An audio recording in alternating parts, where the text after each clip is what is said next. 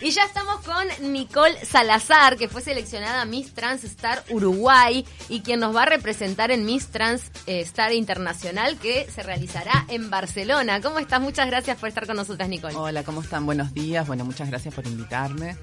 Eh, bueno, estoy muy feliz. La verdad que estoy viviendo un momento muy lindo y bueno, espero dejar a Uruguay bien representado, ¿no? Nicole, ¿qué edad tenés? Eh, tengo 29 años. Soy de la ciudad de San José de Mayo. Y bueno, eh, es la segunda vez que me presento en este tipo de certamen. La vez pasada, ¿cómo te fue? Salí en segundo lugar. Bueno, bueno, estabas ahí topeando. Mira qué te son, ¿eh? Está bien, hay Sí. que insistir. Qué y bien. bueno, nos representó el año eh, que pasó Natalia Ruiz. Claro. Así que ahora en diciembre te vas para Barcelona. En diciembre me voy para Barcelona. ¿En qué fechas tenés que concursar allá para representar a nuestro país? Viajamos el día 6 de diciembre y el certamen, o sea, la gala final es el 15, sí, creo que sí, es el 15 de diciembre. Son unos cuantos días de previa al certamen donde, bueno, hay este ga- diferentes galas, ¿verdad? Entrevistas.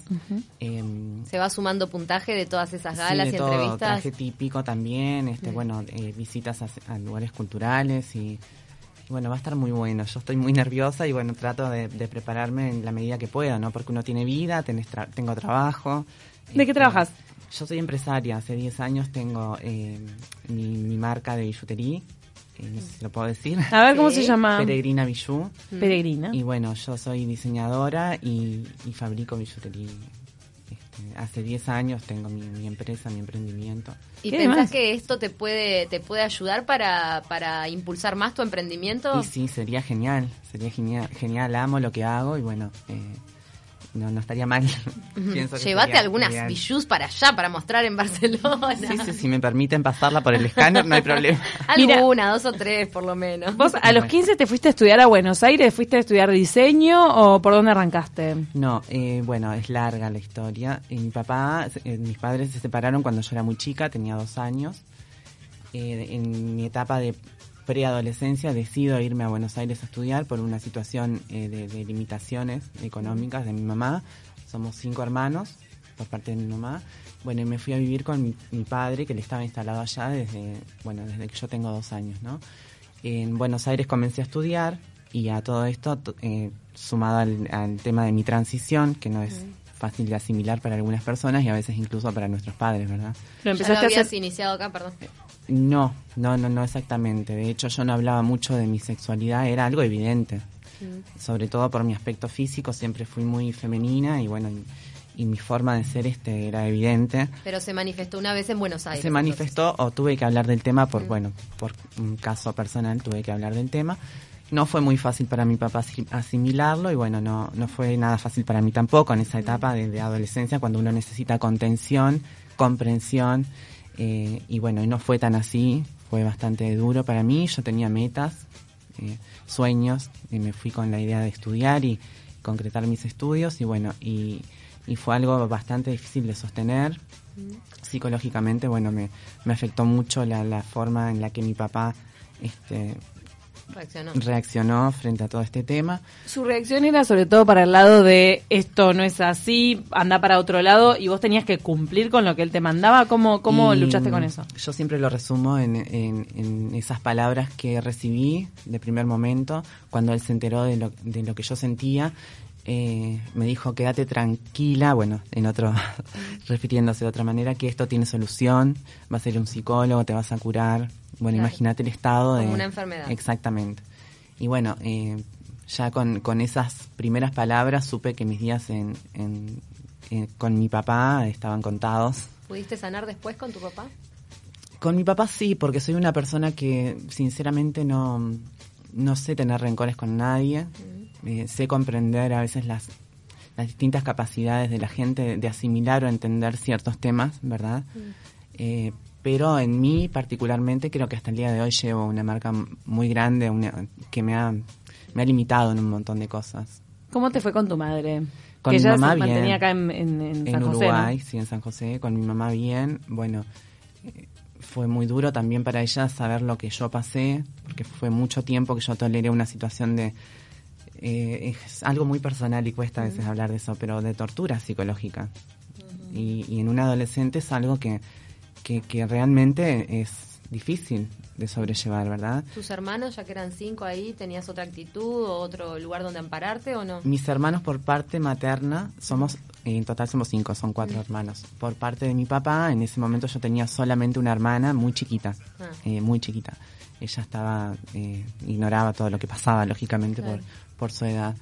Pero bueno, eh, soporté lo, lo que, hasta donde fue, eh, que debía, porque bueno, tuve en- la única vez en mi vida que tuve un pensamiento suicida, digamos, y, y pensé en mi mamá. Dije, bueno, eh, mi mamá no merece esto y decidí, bueno, volver. Ahí estás hablando de que hubo profesionales en connivencia con la mentalidad de tu padre, o sea, psicólogos que te trataban de hacer eh, Sí. eh, retomar el camino entre comillas o Mm. olvidarte de esta idea entre comillas. eh, No, no, perdón, no entendía lo que me... No, eh, él, él era el que pensaba Ah, en su ignorancia, supongo. Bien. sobre- Pero que- no es que te mandó a tratamientos y terapias que, que, que intentaran esto. No, no, no existe. Está, ya en esa bien, época eh, no bien. existían. Claro, el psicólogo suerte. de alguna Gracias. manera apoyó tu Sí. camino. Exactamente. Claro. De hecho, bueno, ella me dijo, eh, tú no tienes ningún problema, el problema es tu papá. Claro. Vamos a tener que tratar a tu papá. Porque ojo que venimos de, de- en décadas atrás donde había profesionales que avalaban estas posturas, ¿no? Entonces está Mm. bueno también aclarar que, que hoy por hoy esto ha avanzado. Sí, hace muchos años que por suerte este, Mm. Ya. ya. Ya, es algo prehistórico, digamos. Sí. Pero que nunca tendría que haber pasado, ¿verdad? Pero bueno, se entiende que, que sobre los distintos temas se avanza en, en todos los, Mm. los, los aspectos. ¿no? ¿Y cuándo encontraste tu vocación por el lado del diseño? Y bueno, fue con eh, junto con mi primer pareja, que bueno, eh, su negocio está relacionado directamente con el negocio de la billutería. Eh, él tiene, tenía, tienen, bueno, hablo en, en pasado porque bueno, la situación argentina está muy complicada y están a punto de cerrar un negocio de más de 40 años.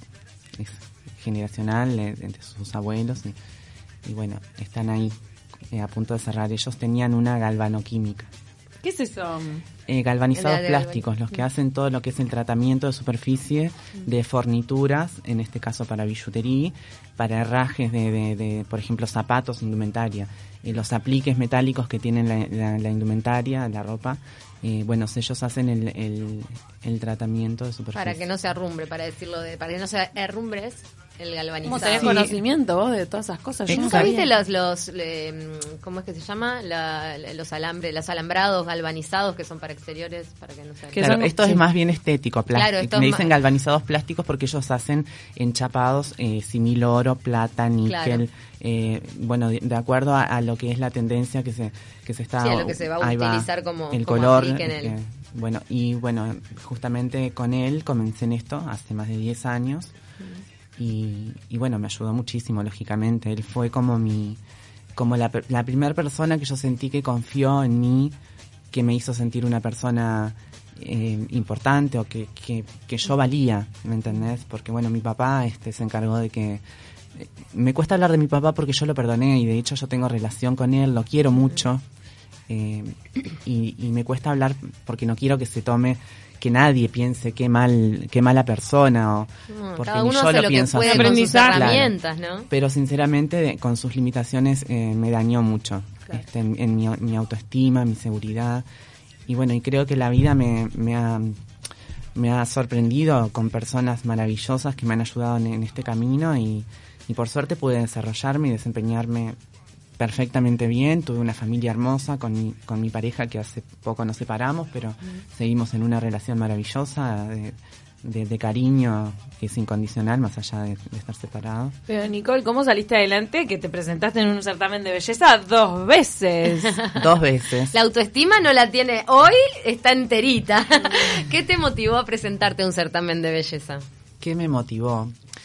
Y esas cosas que uno siempre va dejando para después, ¿viste? Por las responsabilidades, el trabajo, la familia.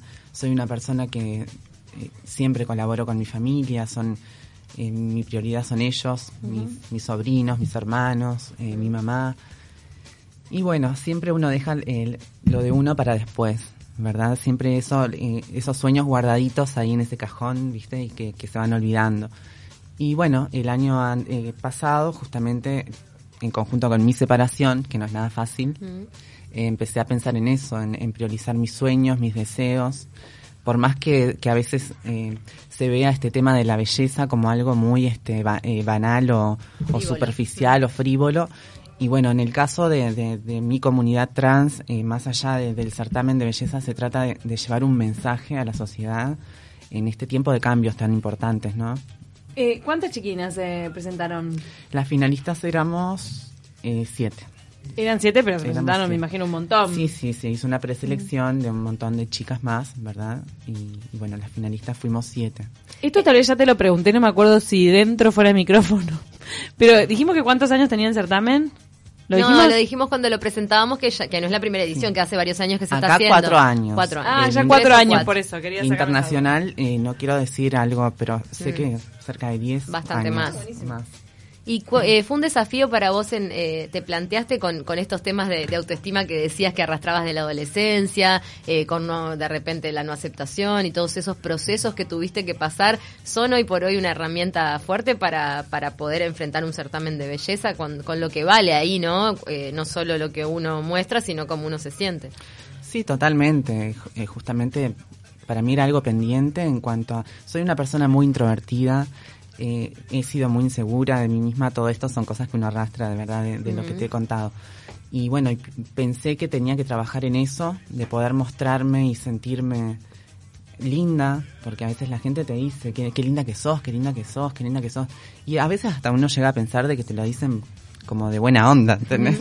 o, o por tu condición de, de, de ser transgénero, que, eh, no sé.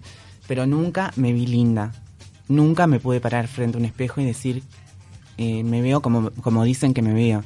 Entonces empecé a trabajar en eso y en romper con, ese, con, esa, con ese miedo a, a exponerme de- desde ese lado, ¿verdad? Claro. Y la verdad que me ha ayudado muchísimo.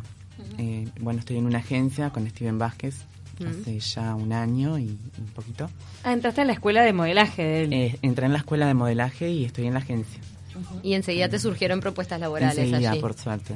Qué bien, Sí, ese es otra, bueno, otro ámbito de tu vida que estás abriendo también en lo laboral. Sí, en lo laboral, este, creo que en este país es, es muy escaso el, digamos, la, la gente que puede, puede vivir del, del modelaje. Es como un extra. Exacto, Claro. sí, sí. Y ya te digo, lo hago con, porque me gusta, porque amo esto y, y me ayuda muchísimo, me ayuda muchísimo. ¿Es cada vez más frecuente que marcas o diseñadores apuesten a modelos trans? Sí, por suerte sí, bueno, de hecho en el mundo, ¿verdad?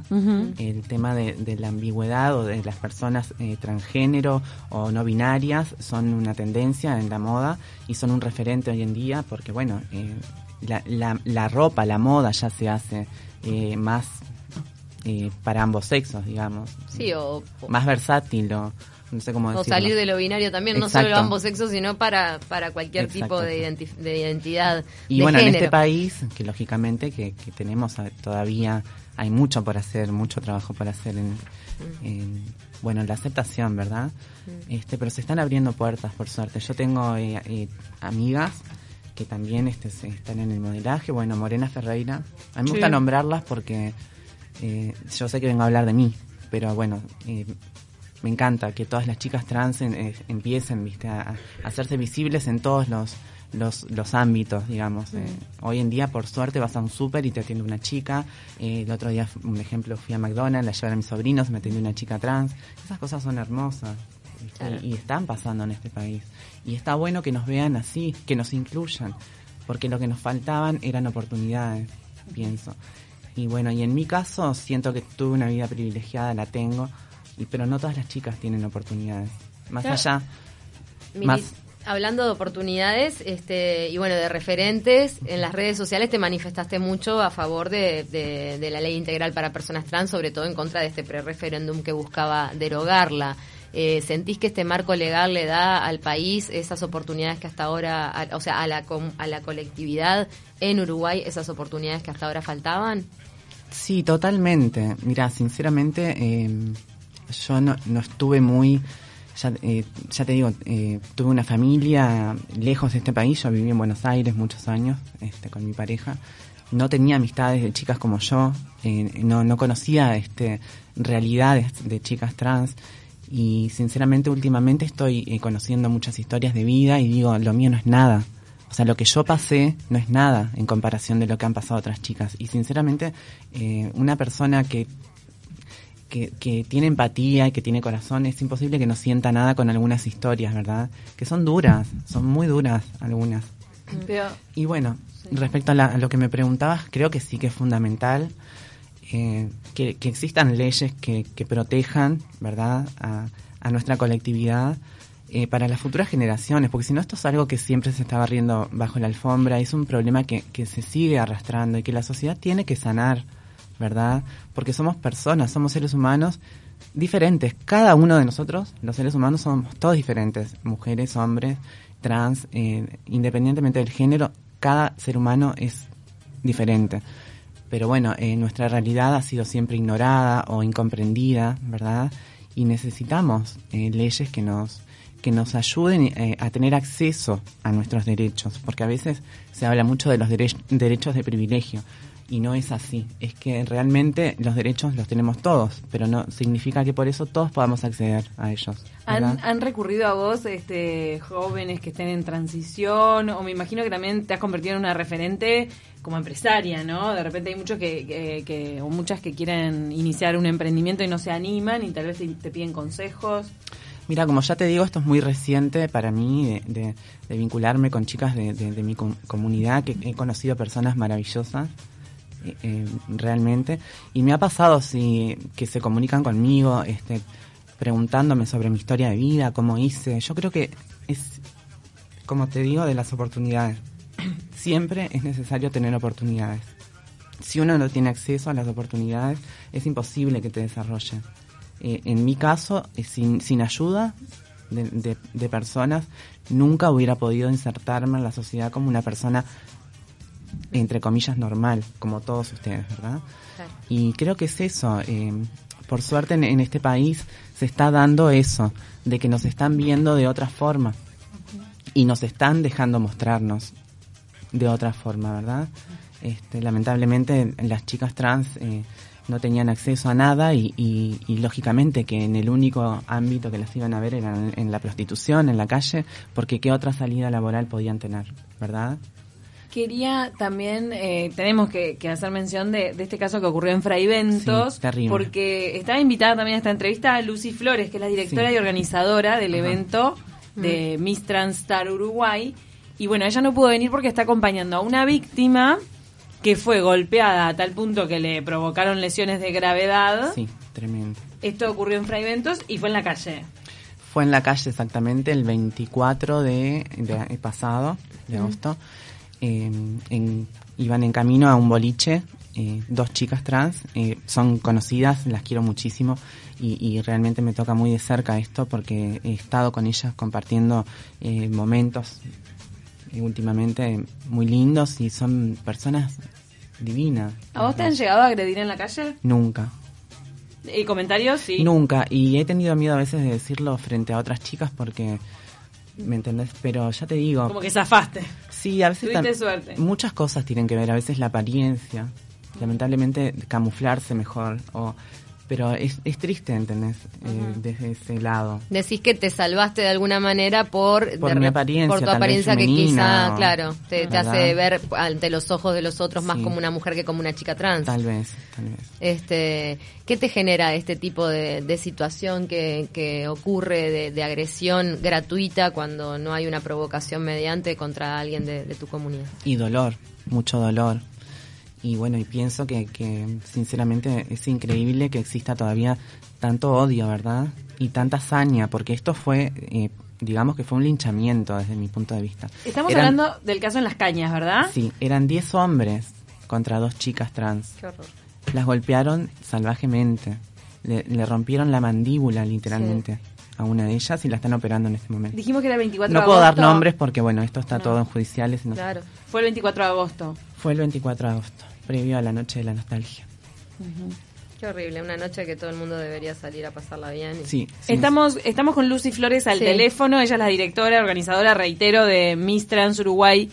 eh, Miss Trans Star Uruguay. Y bueno, ella está acompañando ahora A a, una esta de las chica, a una de las agredidas.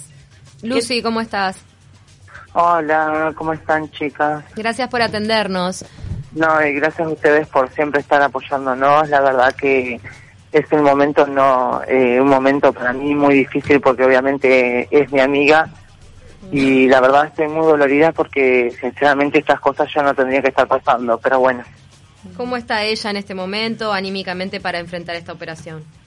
Mira, ella ya entró a cirugía, estamos esperando que salga, pero bueno, todavía no tenemos noticias de nada porque no han salido a avisarnos nada. Ella tiene eh, la parte del del mentón partida y tiene la parte del maxilar, eh, o sea, lo que vendría a ser la parte de la carretilla al lado del, eh, del lado del, del oído, lo tiene partido también, así que está partido en dos pedazos. Y la, y, sí, ¿y la otra agredida cómo está? La otra, eh, la otra chica le dieron cuatro palazos, eh, cuatro puntos, perdón, eh, con un palo en la cabeza, así que tiene cuatro puntos, pero está está bastante, está bien.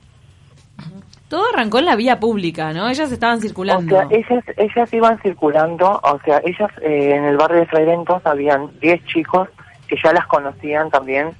Este, fueron chicos que también fueron en contra de ahora cuando estaba el plebiscito de la eh, para derrocar la ley trans eh, no sé si llamarles hombres o cómo decirles, pero bueno, eh, ellas iban rumbo a un boliche eh, la noche del 25, tipo 3 de la mañana, fueron agredidas verbalmente y siete, eh, siete fueron los que agredieron a las dos chicas con palos y bueno, no solo verbalmente, sino que obviamente los acontecimientos que están. Qué tremendo.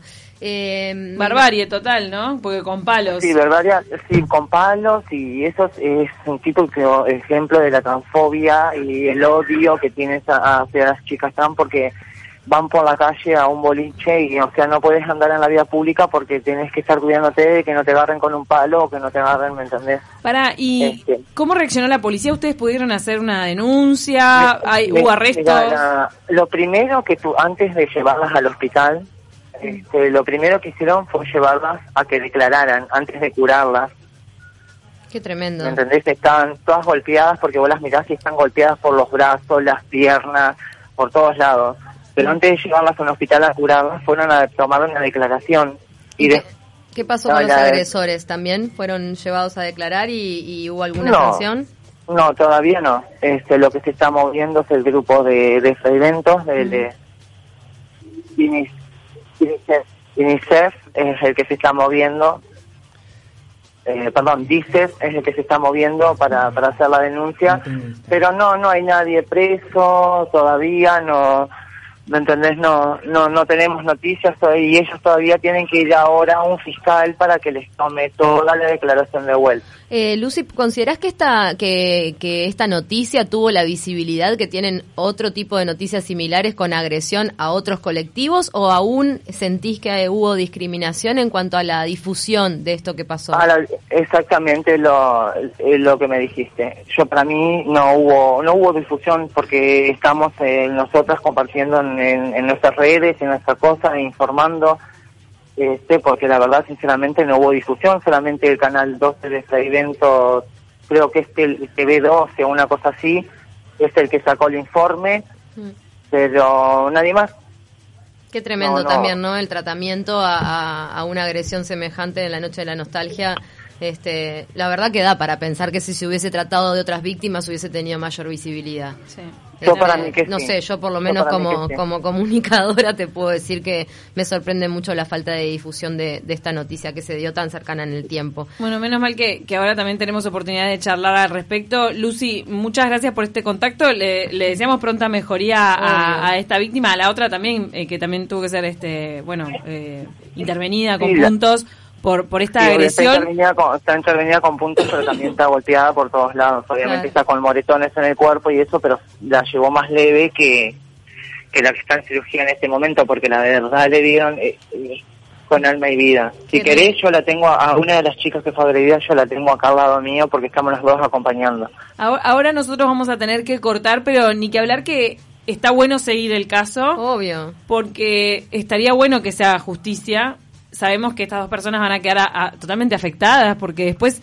cómo salís a la calle eh, con tranquilidad. Con miedo, porque ahora mi amiga no quiere salir a la calle sola, porque salís con miedo, salís con miedo de que te pase algo, de que Sí. la gente tome este alguna agresión hacia vos, y la verdad eso no está bueno.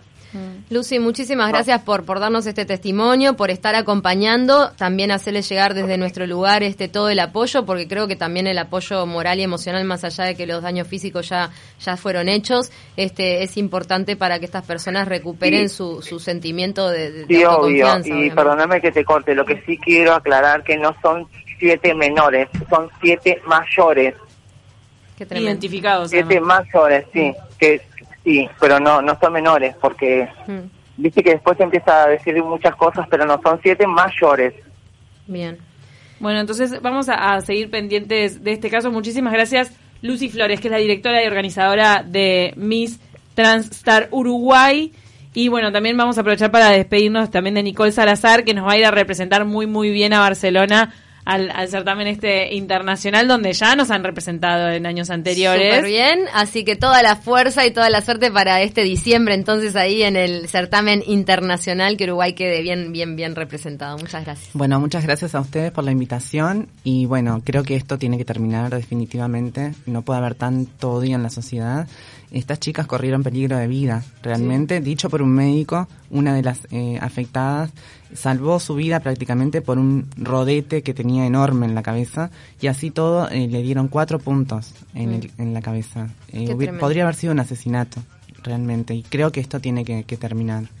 Qué tremendo. Nicole, ¿querés reiterarnos tus redes sociales del emprendimiento de, de Bijou? Que está bueno que la gente lo, lo conozca. Sí, eh, Peregrina Bijú en Facebook. eh, por un tema de, bueno, de falta de tiempo y cosas, no soy de promover demasiado en las redes, porque ya tengo mi... mi Tu clientela. ahora- mi clientela. Ahora, por ejemplo, estamos en la Expo Prado, que comienza Ah, ahora Te vamos a ir a visitar. el 4. Estamos en el pabellón de Uruguay Produce.